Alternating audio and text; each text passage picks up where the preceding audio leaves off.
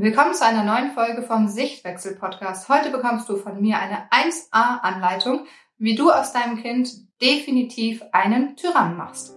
Willkommen zum Sichtwechsel Podcast. Ich bin Katharina und ich zeige dir, wie du dein Kind entspannt und liebevoll begleiten kannst, ganz ohne Strafen, Drohungen und ständiges Meckern, damit auch dein Familienalltag leichter und harmonischer wird kennst bestimmt dieses Vorurteil, dass Kinder, die bindungsorientiert erzogen werden, Tyrannen werden. Und ganz oft geht es da um die Punkte, dass das Kind Mitbestimmungsrecht hat, dass das Kind mit einbezogen wird in Entscheidungen, dass die Stimme des Kindes gehört wird. Das Ding ist, dass das einfach nur auf Meinung basiert. Das heißt, dass die Menschen, die diese Behauptung aufstellen, vor allem geprägt sind von ihren eigenen Blockaden, Glaubenssätzen, geprägt sind von dem, was sie als Kind selber erlebt haben und ganz viele innere Kindverletzungen in sich tragen. Heute gucken wir uns mal an, wie dein Kind nämlich wirklich zu einem Tyrann wird und das ist nicht meine Meinung, sondern das ist wirklich wissenschaftlich belegt. Tipp Nummer eins, wenn du möchtest, dass dein Kind zu einem Tyrann wird. Du hältst dich am besten Schritt für Schritt an alle Anleitungen aus dem Internet. Also alles, was du in Foren, in Blogs, auf Instagram, äh, in Posts oder Reels siehst, wirst du einfach komplett so umsetzen. Das heißt, du zeigst keine Emotionen deinem Kind mehr gegenüber, sondern wenn dein Kind zum Beispiel anfängt, die Wand anzumalen, dann gehst du hin und sagst, hey, ich möchte wirklich nicht, dass du die Wand anmalst. Ich finde das jetzt überhaupt nicht in Ordnung. Warum ist das schädlich für dein Kind und macht dein Kind zu einem Tyrann? Dein Kind muss lernen, wie es mit Emotionen umgehen kann. Dein Kind lernt doch erst einmal, wie sich Emotionen spiegeln. Und du bist dafür verantwortlich, weil du seine Bindungsperson Nummer eins bist. Das heißt, dein Kind liest in deiner Körpersprache, in deiner Gestik, in deiner Mimik, in der Lautstärke oder der Intensität deiner Stimme, wie du dich fühlst. Das heißt nicht, dass dein Kind die Wand anmalt und du hingehst, packst es, reißt es weg und schreist es an. Das ist natürlich absolut kontraproduktiv. Aber es heißt, dass du deinem Kind zeigen musst, dass du sauer bist. Und das heißt auch nicht, dass du jetzt unbedingt laut wirst, einfach nur ums laut werden will. Das bedeutet, wenn du jetzt zum Beispiel eher eine ruhige Person bist, dann ist es natürlich auch nicht authentisch, wenn du jetzt anfängst, wild zu gestikulieren. Nein, es ist wichtig, dass du deine Gefühle zeigst, dass du zeigst, ich bin sauer und ich reagiere jetzt ehrlich, wie ich mich fühle. Also, streich bitte alles, was du an Formulierungen für GFK liest im Internet und hör bitte auf, dass du roboterartig immer wieder abzusprechen. Helena aus dem Bindungskurs hat das im Interview auch mal erzählt, dass sie das immer alles so roboterartig nachgesprochen hat. Also, dass sie gar keine Emotionen mehr ihrem Kind gezeigt hat oder ihren beiden Kindern, sondern immer versucht hat, so nach Lehrbuch zu handeln, sich wirklich Dinge gemerkt hat. Und dann hat sie einfach irgendwann gemerkt, die Verbindung zu ihren Kindern stimmt überhaupt nicht mehr, weil ihre Kinder sie überhaupt nicht mehr als, als authentisch wahrgenommen haben. Und dein Kind weiß ja auch gar nicht, wie du dich fühlst. Das heißt, es ist total schwierig für dein Kind, dich in dem Moment einzuschätzen. Tipp Nummer zwei, wie dein Kind ganz sicher ein Tyrann wird, halte es von jeglichen Enttäuschungen fern. Wenn zum Beispiel der beste Freund absagt für die Geburtstagsparty, dann lädst du einfach zehn weitere Kinder ein oder besorgst ein riesengroßes Geschenk, was irgendwie dafür sorgt, dass dein Kind in diesem Moment nicht traurig ist.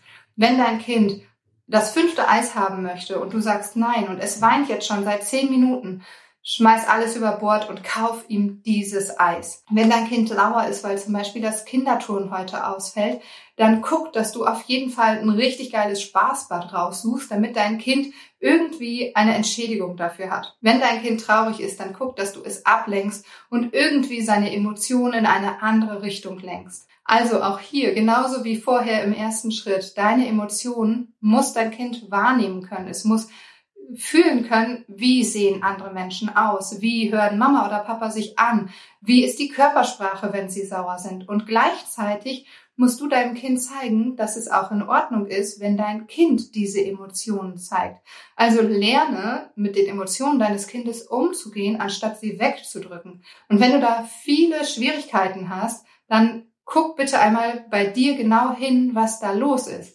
Dann lohnt es sich anzugucken, wie wurde denn bei mir überhaupt in meiner Kindheit mit meinen Emotionen umgegangen?